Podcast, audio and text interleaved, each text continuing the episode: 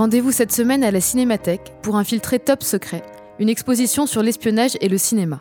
Dès votre arrivée, vous êtes immergé dans l'univers pacifictif de l'espionnage international. Pas besoin de couverture, votre curiosité suffit. Ici se mêlent espionnage, fiction et grande histoire. On trouve des gadgets en tout genre, des extraits de films, des affiches, mais aussi des œuvres d'art.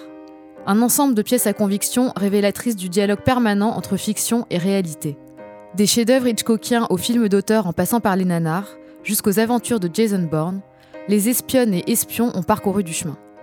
De l'être exceptionnellement sexy et mystérieux au lanceur d'alerte d'apparence lambda d'aujourd'hui, la figure a non seulement évolué, mais continue de fasciner. Rendez-vous donc avec les gardiens du Temple des Secrets.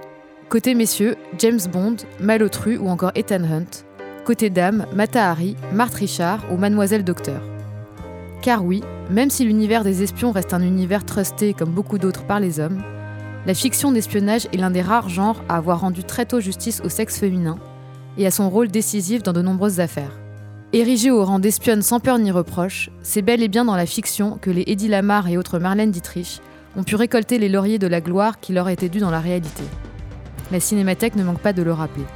Bienvenue donc dans un univers où les espionnes sont des actrices, où les lanceurs d'alerte se font espions, où les espions deviennent auteurs comme Ian Fleming ou John Le Carré, et où les films servent de propagande et de matière de formation pour tous les camps, et ce notamment pendant la guerre froide.